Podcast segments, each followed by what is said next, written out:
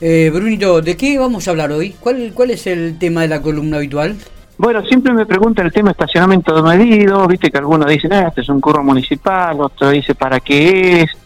Entonces, quisiera hacer una referencia respecto de qué es estacionamiento medido. Entonces, es un sistema para regular la oferta y demanda de espacios para estacionar. Por ejemplo, estoy llegando al centro, quiero hacer algún trámite bancario, eh, qué sé yo, en dirección de rentas, eh, alguna, alguna compra. Entonces voy al centro y necesito un lugar para estacionar, no estar caminando 10, 15 cuadras para llegar al lugar. Entonces, este sistema lo que permite es regular, en este caso sería la eh, oferta, es decir, la demanda, necesito un espacio para estacionar. ¿Y cómo se genera la oferta? Cuando condicionan al conductor de ese vehículo a que por hora tiene que pagar un monto. Entonces, al condicionarlo, vos, ¿para qué vas a pagar cuatro horas de estacionamiento si con una hora te alcanza o con menos? Cumplís esa hora, te vas y dejas ese espacio para que se genere la oferta para aquel que quiera estacionar.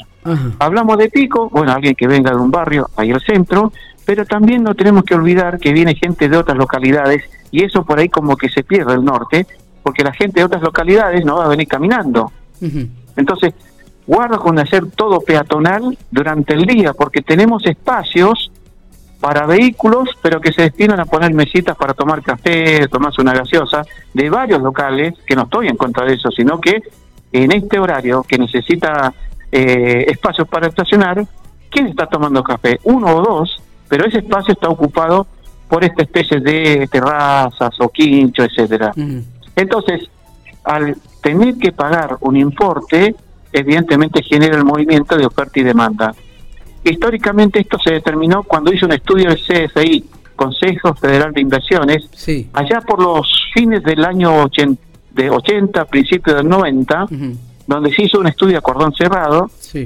El Consejo Deliberante ya había determinado la zona, que es de la Avenida San Martín a la 24 y la 9 y la 19, hicieron un estudio con gráficos en qué momento se pedía más espacio, etcétera, y se determinó horarios de mañana y de tarde con tarjeta de estacionamiento, con el papel, que ahora se modifica, está la tarjeta de papel por ahora y el sistema digital que hay que informar, chicos, desde la municipalidad, lógicamente nosotros como periodistas, cómo es el sistema, que en otros lugares se usa, pero acá no todos hemos ido a otra ciudad donde se usa el sistema por el celular. Entonces, en ese momento se determinó, y más o menos se hacen estudios a cordón cerrado, es decir, una cuadra, cuántos espacios hay para estacionar.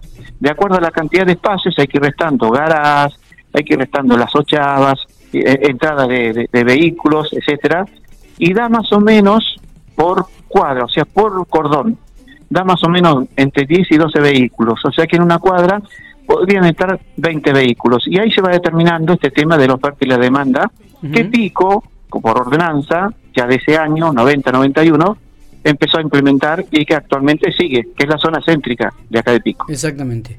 Eh, hay mucha expectativa con respecto a esto, ¿no? De, todo lo que es el estacionamiento medido con la nueva aplicación. Este, nosotros ayer hacíamos la prueba con Matías, este, tratamos de, ir a, eh, ingresándola, bajarla.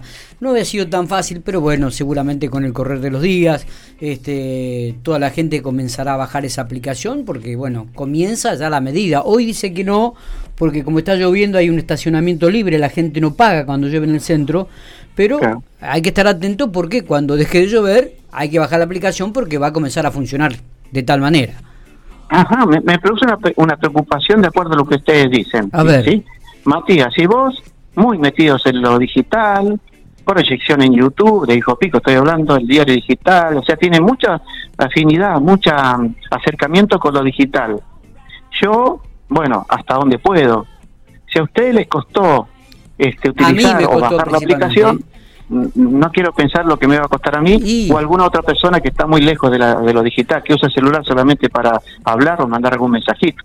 Es, es muy intuitivo una vez que estás registrado eh, es poco actualizado a las nuevas maneras de validar para el inicio. O sea, para, el registro inicial.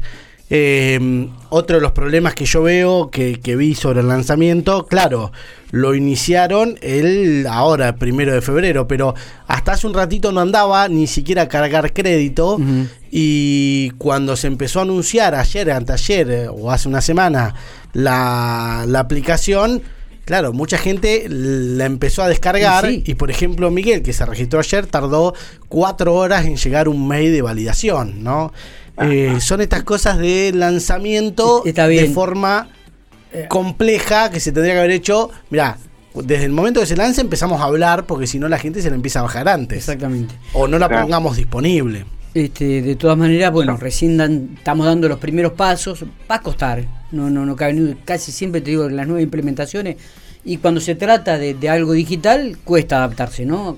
como costó adaptarse con el home banking, como cuesta adaptarse hoy en día para hacer algún trámite bancario que está prácticamente todo digitalizado. Totalmente. Esto también va a costar.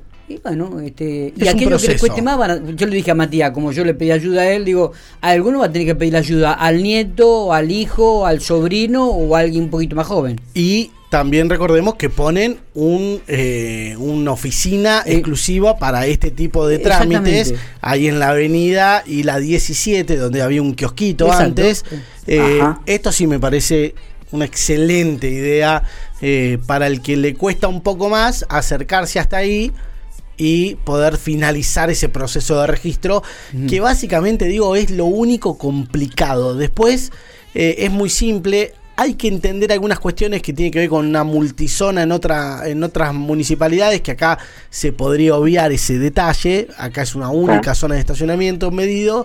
Eh, pero bueno, te aparece ahí y te hace dudar, por decirlo de alguna manera. Pero después, pasado este periodo de, de inicio, yo creo que va a ser más muy positivo la tarjetita no iba más, el papelito no sí, iba más. Es que todo, todo, todo sea, es, es, una cuestión de ayornarse a los tiempos. Totalmente. También. Bruno, sí, sí. Bruno me, querido. me hizo una referencia, Mati, sí. porque en principio estaba pensando, a ver, aquí uno de las personas que conozco que está muy muy cercano con lo digital era ir a decirte a vos, ir a la radio. Luego me decís, bueno, espérame que tengo dos entrevistados, pero yo quiero ir al centro. Entonces, Mati, te tenía en la lista uno, ahora te pongo como suplente, entonces ahora me diste un lugar donde puedo ir perfectamente y voy a encontrar a alguien que me va a dar una ayuda, que es en la avenida y la 17. Así que te agradezco muchísimo. Totalmente. Sí. Y de todas maneras animarse a hacerlo, ¿no?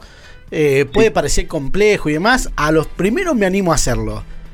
Y aprendo. Y a lo, a lo sumo, si no me sale, voy a ir a la avenida 17 y listo. Eh, claro, Bruno, claro. gracias por estos minutos. No, por, por, favor, por favor. Es una cortita, Miguel. Ahora sí. el estacionamiento es hasta la una de la tarde. Antes era hasta las 12. Que yo siempre dije, entre las 12 y la una, sobre todo en el sector bancario, era un movimiento muy intenso, pero el estacionamiento terminaba a las 12. Ahora está la 1, que hay que tenerlo en cuenta con este nuevo dispositivo, ¿sí? Y a la tarde, lógico, que va cambiando horario verano eh, de interno. Ah. Pero ahí hasta la 1, de 8 a 3.